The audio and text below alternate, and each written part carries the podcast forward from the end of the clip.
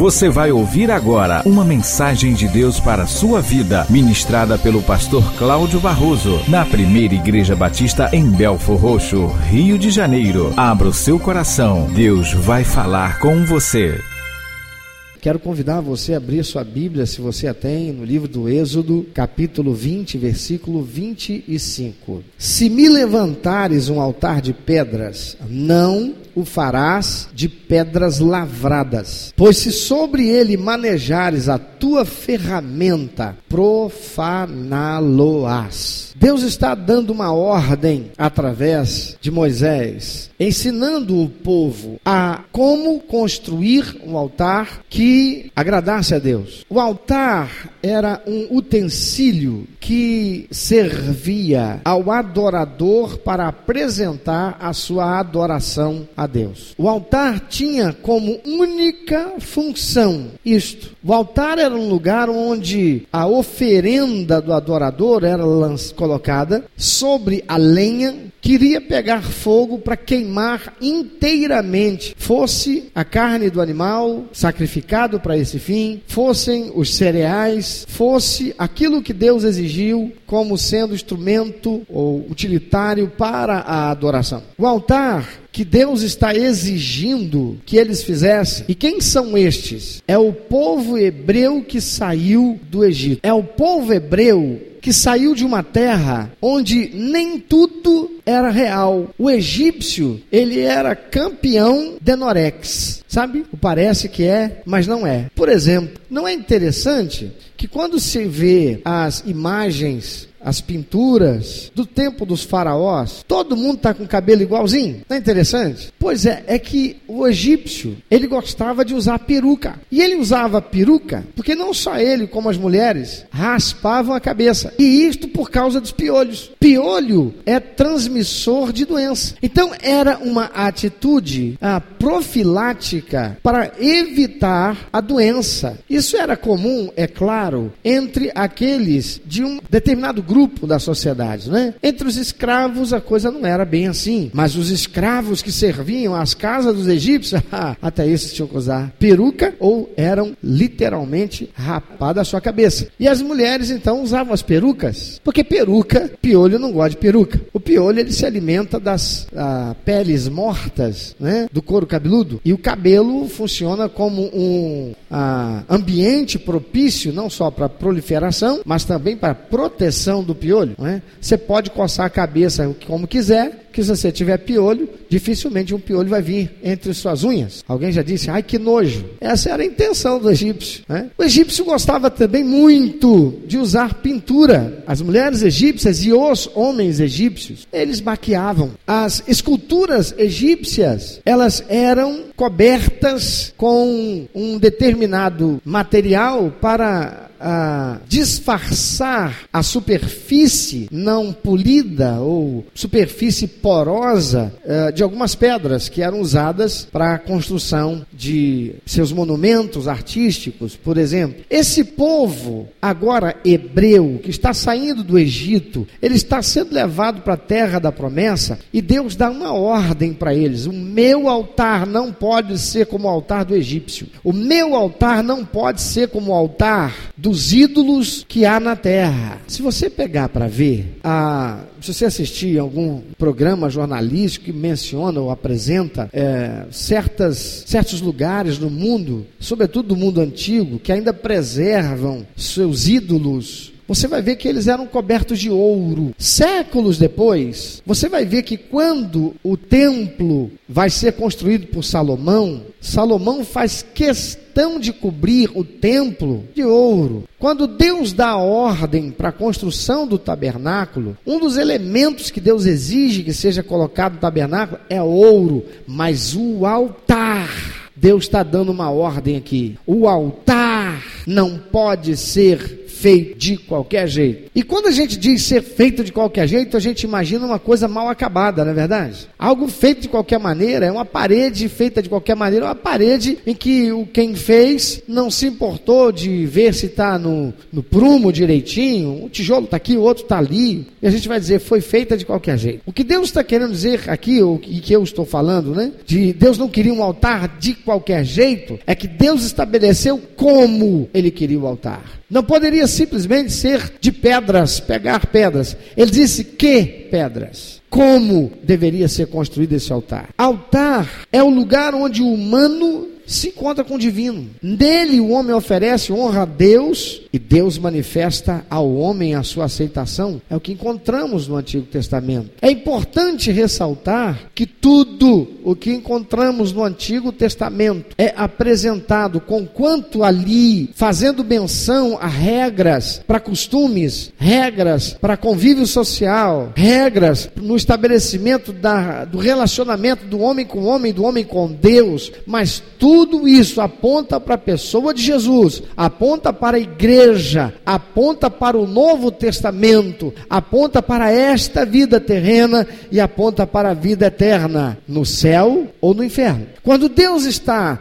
dizendo aqui para os hebreus como é o altar que Ele quer, Deus está com isso também, querendo dizer para mim e para você hoje, em 2015, qual é o altar que Ele quer. Ainda que nós não estejamos mais no tempo da lei e não precisemos mais erigir um altar e colocar ali nenhum objeto para sacrifício, para queima, numa expressão cultica de adoração. Então vamos entender, conhecendo o que Deus estava determinando ali e fazer a aplicação disso para nós hoje aqui. O altar é, portanto, o lugar da reconciliação. Altar era o lugar da purificação, da restauração, da comunhão, da instrução e da correção, da celebração do amor e da intimidade do adorador com Deus. Altar deve ser isso, lugar de reconciliação. Altar deve ser isso, lugar de purificação. Altar deve ser lugar de restauração da comunhão.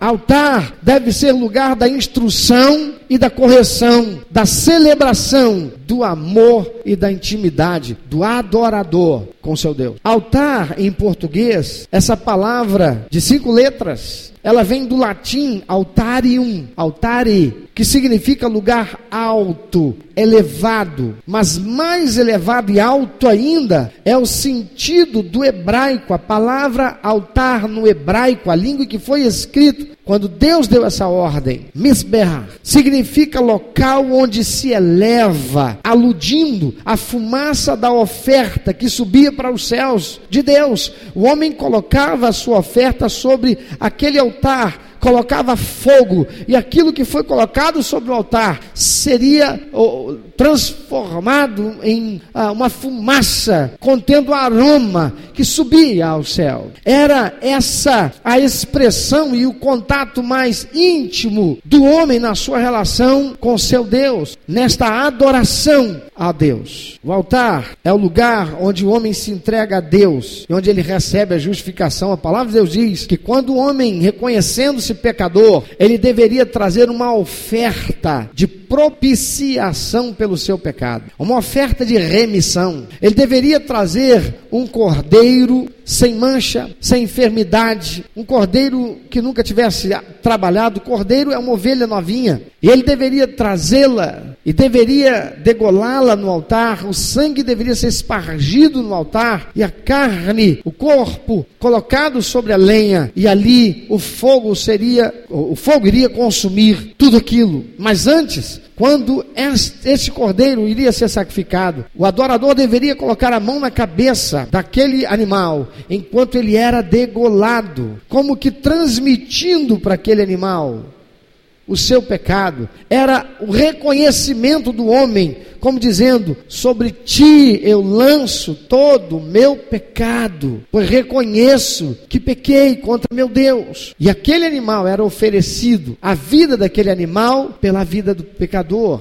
E isto é o que Jesus Cristo fez na cruz. Ele foi o Cordeiro de Deus que tira o pecado de todo mundo. Aleluia. Mas diz ainda Deuteronômio, capítulo 27, versículo 6, Deus dando instruções ainda sobre esse altar, ou novamente, Deus diz: façam o altar do Senhor, o seu Deus, com pedras brutas e sobre ele ofereçam holocausto ao Senhor, o seu Deus. O que é holocausto? Holocausto significa uma oferta totalmente queimada. Não pode sobrar nada. Ela tem que ser queimada até o final. A rusticidade essa é a essência de um altar, conforme ensina a Bíblia no Antigo Testamento. Mas por que será que as pedras precisavam ser brutas? Porque elas precisavam ser não lavradas, significa lavradas, ter as arestas aparadas, ser polida, ser lapidada. Não, não podia ser. Não podia ter os seus cantos boleados não podia ser polida, não podia ser trabalhada com ferramentas e nem esculpidas. Tinham que ser apenas brutas, no seu mais primordial estado e forma, natural, áspera, informe, imperfeita. Não é interessante que o Deus perfeito exija que lhe faça um altar com pedras que são imperfeitas? Qual a razão de o ser mais digno do universo pedir um altar tão simples, tão rústico, altar sem beleza e sem glória, enquanto os deuses do Egito eram cobertos com ouro, eram enfeitados com fitas, recebiam vestimentas de púrpura, flores eram colocadas, eram cobertos com ouro, mas o de Deus, o ser mais digno do universo, ele diz: tem que ser de pedra bruta. E ainda deixa absolutamente claro que neste e apenas neste tipo de lugar ele comunga com seus filhos, ele comunga com seu povo, ele comunga com a sua gente. E apenas deste tipo de lugar ele aceita as suas ofertas, ele aceita a sua adoração. Essa semana eu assisti um vídeo e coloquei no meu Facebook e tem lá um artigo que eu escrevi em função desse vídeo que eu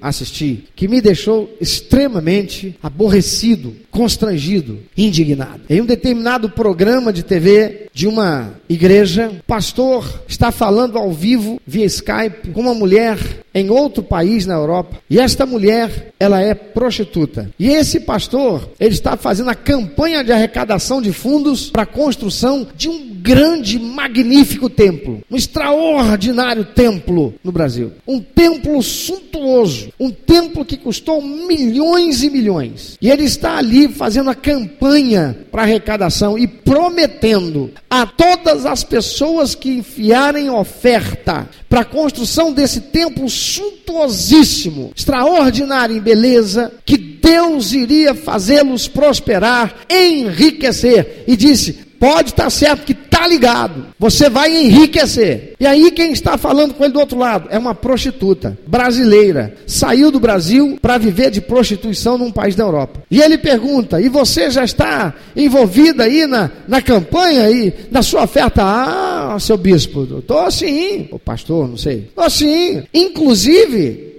eu já consagrei para o meu Deus. Ele perguntou, mas qual a sua atividade aí? Eu sou, bispo, eu não, pastor, não vou negar não, pastor, não vou esconder não. Eu sou prostituta. Eu trabalho num nightclub, num Sou garota de programa. Ah, sim, mas você intertém lá. Não, não. Eu sou garota de programa. Ela insistiu. Eu sou garota de programa. Mas se Deus quiser, eu não vou ser mais, não. Não, mas eu já estou ligando aqui. Você não vai ser, não. Deus, você vai sair dessa. E antes que eu profetize aqui a sua cura, diz aí, você está fazendo aí, participando da campanha? Não, eu estou sim. Inclusive, eu consagrei para Deus X dias, lembro quanto, X dias, ou uma semana, X dias, de toda a renda que eu ganhar lá na prostituição, eu estou mandando como oferta pelo cartão de crédito para a igreja. E ele do outro lado diz: Pois você pode estar certa que o Deus que diz que porque você está fazendo casa para ele na terra, ele vai, casa para ele, você está fazendo casa para ele no céu, ele vai fazer casas para você na terra. Tá ligado? Ela disse: Eu creio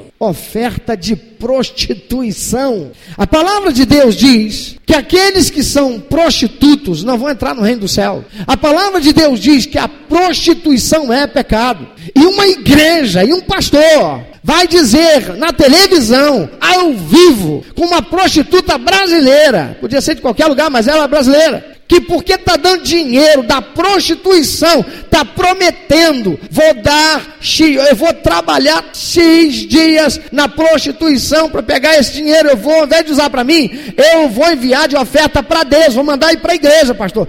Ei, deixa eu te dizer, não manda para a primeira igreja Batista Afonso, não porque Deus não recebe. Ele não vai te abençoar coisa nenhuma, isso é mentira. A palavra de Deus diz que a prata e o ouro são de Deus, então já é dele. Ele não precisa que você dê para ele. Ele não vai usar isso para ir no shopping, ele vai usar isso para ir para uma ilha paradisíaca e tirar férias da gente que enche a paciência dele com tanto que a gente pede. Então, para que, que a gente traz oferta? A gente traz oferta não é porque Deus precisa, é porque eu e você precisamos. Porque a palavra de Deus diz que o homem, depois que pecou, querendo ser igual a Deus, ele entregou na mão do diabo tudo que Deus fez e colocou na mão do homem. A palavra de Deus diz que o mundo jaz no maligno e o diabo é quem está retendo a prata e ouro e usando para corromper o homem e impedi-lo de ser salvo. E o homem tem amado as coisas desse mundo. E não faltam igrejas por aí pregando o evangelho adulterado, mentiroso, herético para fazer o homem pensar que ele pode comprar Deus, porque afinal de contas Deus deve estar, me, ai, me dá um dinheirinho, por favor. Não, não tem problema, não pode ser de prostituição mesmo, eu recebo. Sabe lá na Bíblia eu disse assim, ó, sede santos porque eu sou santo. Mas tudo bem, eu estou precisando tanto de fazer uma casinha para mim na terra, sabe, através da minha igreja. Pode, não, vai, pode, não, pode ser de prostituição, sem ter problema nenhum. O que importa é a intenção do seu coração de me adorar. Isso é heresia, isso é mentira. Nós vivemos numa realidade de corrupção tão grande que estão corrompendo o evangelho. E as pessoas caem nessa, sabe por quê? Porque são pessoas sedentas. Uma prostituta, ela não é feliz, não pode ser. Porque homem nenhum, ser humano na terra, por mais lindo, maravilhoso que apareça na televisão dizendo, ah, eu sou prostituta, ui, eu estou bem na vida, olha com o meu carrão. Depois a gente descobre, como tantos artistas que estão aí, que morrem de overdose, se a, suicidam desgraçam a vida, se tornam, são esquecidos. A mídia não fala mais dele porque deixaram de ser garoto propaganda e garota propaganda do inferno. Por quê? Porque agora não são mais ninguém. É um garrincha que morre no ostracismo. Foi um grande jogador, mas virou um alcoólatra, um mulherengo, perdeu a esposa, desgraçou a família, virou um nada. E como tanta gente está por aí. E aí deixa de ser garoto propaganda. Como um dos músicos de uma banda famosa da minha geração. Esqueci o nome dela agora. Que um tempo atrás descobriu ele, um jornalista descobriu, ele era mendigo em São Paulo. Se não me engano, do Barão Vermelho. Era mendigo. Um camarada que tocava um instrumento fantástico. De uma das equipes de, dos grupos de banda, dos que fizeram mais sucesso na minha geração aqui no Brasil. Virou mendigo. Mendigo. Ninguém mais lembrou dele. Olha para quem está ao teu lado. Diz para ele: Deus não precisa do teu dinheiro para nada. Sabe, amado? Se eu que sou pastor não sei de nada, e você vem aqui e traz como oferta dinheiro de prostituição, dinheiro de tráfico, dinheiro da falcatrua, dinheiro da corrupção, eu não sei de nada disso. Isso que está aqui, que é pego, tirado aqui e levado para tesouraria e lá é usado, vai servir para sustentar missionários, vai servir para as obras de benemerência, vai servir para abençoar a vida, mas você não vai receber bênção nenhuma, porque o dinheiro é de Deus a prata e o ouro, diz o Senhor, são meus. Se eu souber, eu digo para você, porque eu sou honesto. Eu digo para você e falo agora aqui: não traz o dinheiro da corrupção, não traz o dinheiro do tráfico, não traz o dinheiro da mentira, não traz o dinheiro do pecado, porque você não vai receber bênção nenhuma de Deus. Você está ofendendo a Deus. Se eu sei, eu não deixo. Sabe por que eu não deixo? porque senão é mentira. E ninguém vai dizer, pastor Cláudio aceita dinheiro de corrupção. O dinheiro é de Deus, fique ele com você. Nem eu, que sou sustentado por Deus através da igreja, quero um centavo desse dinheiro no meu bolso. Por quê? Se eu sei que vem disso, De jeito nenhum. Porque você não vai ser abençoado. O que você deseja, você não vai receber de Deus. Você pode receber da mão do diabo. Porque a palavra de Deus diz que o mundo está na mão dele. Ele tem autoridade sobre a prata e o ouro que pertence a Deus, que Deus colocou na mão do homem. Mas o homem, por causa do pecado, colocou na mão dele. O evangelho que estão pregando por aí é um evangelho adulterado.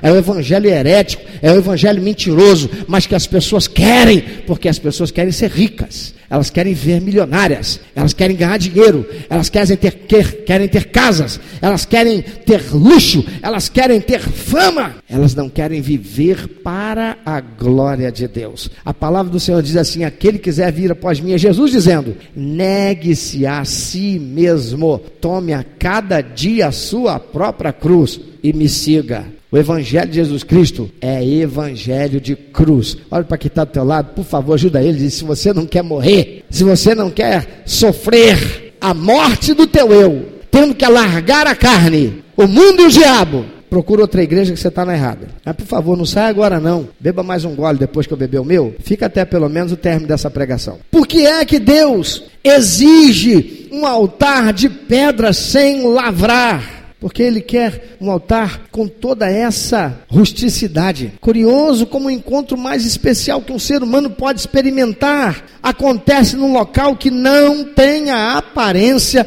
nem glamour que a ocasião mereceria. Por quê? Deus está falando do templo. Sim ou não? Deus está falando do templo? Deus está falando do templo? Deus está falando do templo? Quando sair no meu microfone eu vou acreditar. Deus está saindo do templo? Não. Deus está falando do quê? Do altar. Interessante que lá na frente, quando Deus manda fazer o tabernáculo, sabe do que, que Deus manda fazer o altar? Quem se lembra? De que era feito o altar? Beleza, pega a Bíblia vai ler. Não era de nenhum metal precioso. O altar era de bronze? De que, que era o altar? Depois, não esse. Então depois você pega a Bíblia vai ler no, sobre o tabernáculo. De que, que era feito o altar? Você vai descobrir que ele não era feito de ouro. Ele era feito de ouro? Ele era feito de quê? Madeira de acácia que ele depois mandou ser revestida por uma coisa. Aí sim ele mandou revestir, mandou revestir de quê? Ouro. Tem outro significado. Mas este altar aqui, que ainda não tem templo, não tem outras coisas, é só o altar, que aquele povo deveria adorar a Deus. Esse lugar de encontro mais especial que o ser humano podia experimentar acontece no local que não tem aparência nem glamour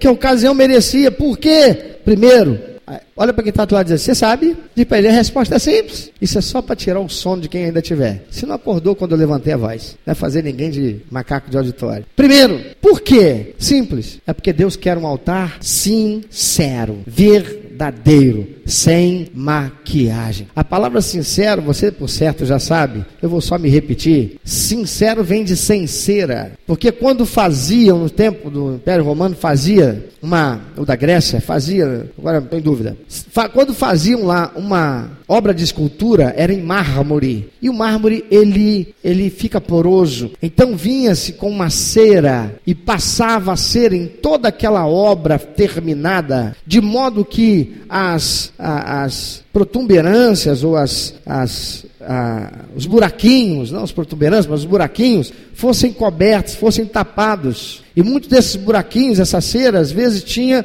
um tingimento para ficar exatamente da cor daquela pedra, de modo que quem olhasse não veria a imperfeição. Mas Deus não quer isso. Deus quer um altar que seja sem cera. Deus quer um altar que seja verdadeiro. Deus quer um altar que seja sem maquiagem. Segunda razão, porque a única glória que pode haver no altar é a glória da presença do próprio Deus. A glória do altar, amado, é possuir a glória de Deus. Então Deus não queria um altar que fosse embelezado com a maquiagem. Ele queria um altar de verdade, um altar sem cera, um altar sincero, um altar verdadeiro. E ele queria que somente a glória dele chamasse a atenção de quem olhasse. Deus é a única e suficiente beleza. Deus é a única e suficiente atração. Deus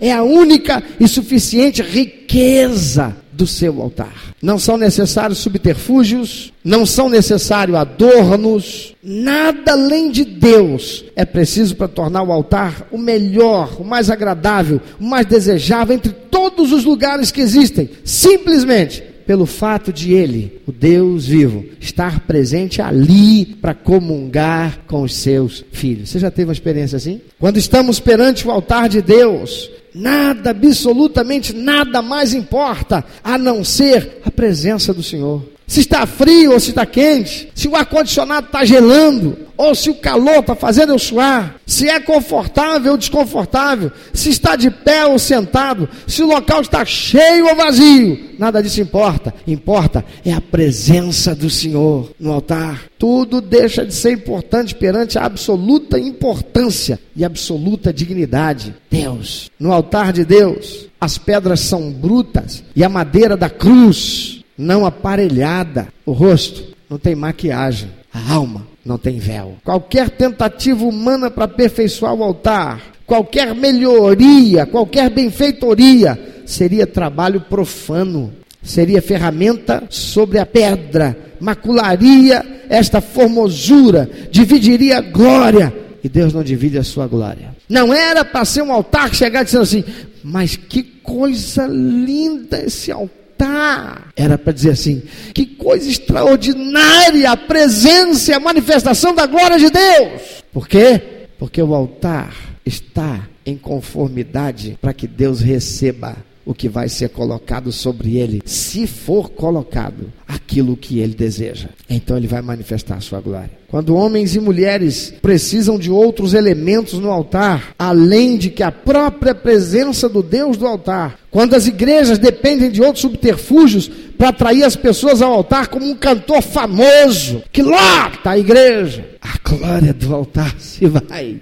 porque o altar se torna bonito demais. A glória passa a ser da música, a glória passa a ser do instrumentista, a glória passa a ser do pregador, a glória passa a ser do cantor, a glória deixa de ser de Deus, porque Deus não vai manifestar a sua glória. Deus não divide a sua glória com ninguém e com nada. Então, quando os homens precisam destas coisas, quando precisam de outro ornamento que não o Senhor, é porque, na verdade, infelizmente, não tem mais a glória do Senhor. A palavra de Deus diz que agora, em nosso tempo, o nosso coração é o altar. Não temos mais que fazer um altar de pedras. Não temos mais que fazer um altar de madeira de acácia. Não temos mais que fazer um altar de qualquer outro instrumento. O nosso altar é o nosso coração. Deus diz que o nosso coração é o altar do Senhor. Nosso corpo é o templo. Eu quero te perguntar da parte de Deus, de que é feito o seu altar. Seu altar é sincero ou está revestido do reboco da religiosidade, por exemplo. Seu altar é sincero ou está revestido de palavras bonitas. De vez em quando eu ouço isso, uma pessoa, um novo convertido, chega, pastor, eu não sei essas palavras, eu não sei falar, não sei orar bonito, eu não sei orar como vocês oram. E eu sempre digo, talvez a sua oração seja que mais esteja sendo ouvido que a minha, porque a palavra de Deus diz que um coração quebrado quebrado, quebrantado e contrito, Deus não despreza. Não é um altar que tem palavras lindas, não é um altar que rebusca, não é um altar que erude, não é um altar que tem perfume é um altar que tem simplicidade, é um altar que tem sinceridade, é um altar que se desnuda, é um altar que Deus se agrada. Porque não é a beleza das palavras, é a sinceridade de um coração verdadeiramente quebrantado e contrito, sem cera, sem maquiar, que se expressa com absoluta verdade. E a palavra de Deus diz: para esse altar e este altar, Deus não despreza. Você tem um altar sincero, você tem um altar verdadeiro, você tem um altar que Deus se agrada para manifestar nele a sua glória. Pense sobre isso. O altar que os hebreus conheciam era o altar cheio de beleza, como eram os altares dos egípcios. O altar que os hebreus pensariam em construir para Deus seria um altar cheio de muito glamour, mas o altar que Deus requeria era um altar rústico, sem beleza, sem nenhuma atratividade. Era um altar que a única atração deveria ser a manifestação da glória do Senhor. Você tem atraído a glória do Senhor para o teu altar. Teu altar tem atraído a glória do Senhor. Elias, quando foi se contender com, foi contender com os profetas de Baal lá no monte, ele pegou as pedras desse altar que estavam lá, derrubado, cada pedra caída para um lado. E Elias juntou estas pedras de um altar sem beleza, um altar rejeitado, um altar para quem ninguém dizia mais nada. Passavam ali, diziam aqui, houve um altar, existia um altar um dia. Olha, está vendo aquela pedra ali, rolada para lá? Aquela pedra ali fazia parte do altar. Está vendo aquela ali? Ó, aquela ali também fazia parte do altar. Ninguém mais dava nada por aquele lugar. Ninguém dava mais nada para aquele altar. Não havia mais um altar ali. Talvez você hoje está aqui e você não tem mais altar. Teu coração foi corrompido pelas coisas desse mundo. Você foi corrompido por um evangelho espúrio, mentiroso o evangelho que diz que você pode continuar no pecado, que basta você dar dinheiro para Deus, que Deus vai abençoar você. Isso é corrupção. Isso é mentira. Com quanto Deus espera que coloquemos no altar, que coloquemos e demos a Ele adoração, recursos, valores, como expressão concreta, verdadeira da fé que professamos ter, porque isto isto atrai a glória de Deus. Se for com o coração puro, com as mãos limpas. O altar que é o meu ser, o meu coração, o centro do meu ser. Ele não pode estar maculado com a maquiagem de um cristianismo hipócrita de ser membro de uma igreja ou de frequentar uma igreja, de carregar uma Bíblia e dizer eu sou filho de Deus, eu sou filha de Deus. Mas não há sinceridade. Os demônios riem, zombam, porque sabem que nesse altar a glória de Deus não se manifesta. Como está o seu altar? Você tem um altar para Deus. Você está construindo um altar para Deus feito de quê? De aparência?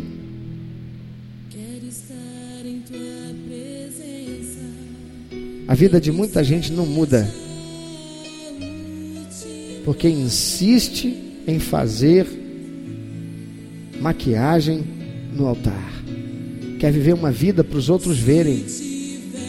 Mas o que Deus está vendo o envergonha o entristece. Mas hoje, hoje você pode tirar toda a maquiagem que você colocou no altar. Hoje Deus diz para você: arranca tudo. Eu quero esse altar sem nada, nada que tire de, dele a possibilidade de que vejam a minha glória. Não é por outra razão que a palavra de Deus diz: O meu poder se aperfeiçoa na tua fraqueza. Não é por outra razão que a palavra de Deus diz que Deus exalta aquele que a si mesmo se humilha, mas ele rechaça aquele que a si mesmo se exalta.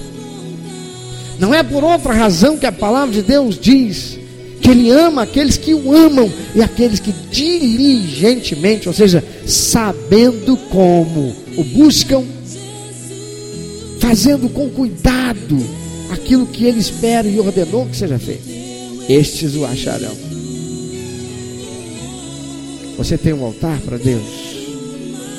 Porque, meu irmão, minha irmã, meu amado, minha amada, se no teu altar tem reboco, a glória de Deus não vai se manifestar. O poder do Senhor não será visto ali. E você não poderá.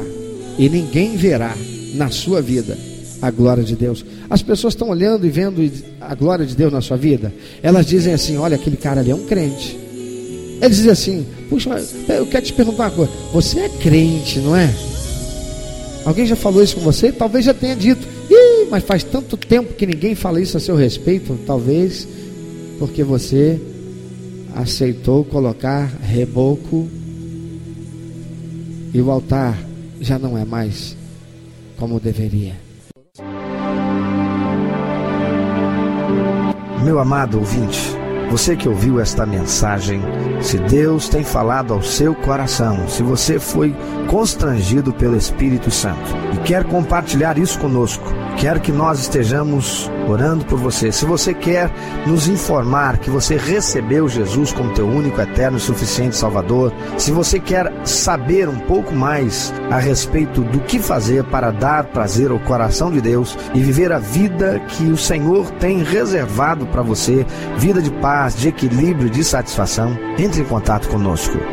Ligue para nós. Anote, por favor, é 21 2761 1059 21 2761 1059. Entre em contato conosco.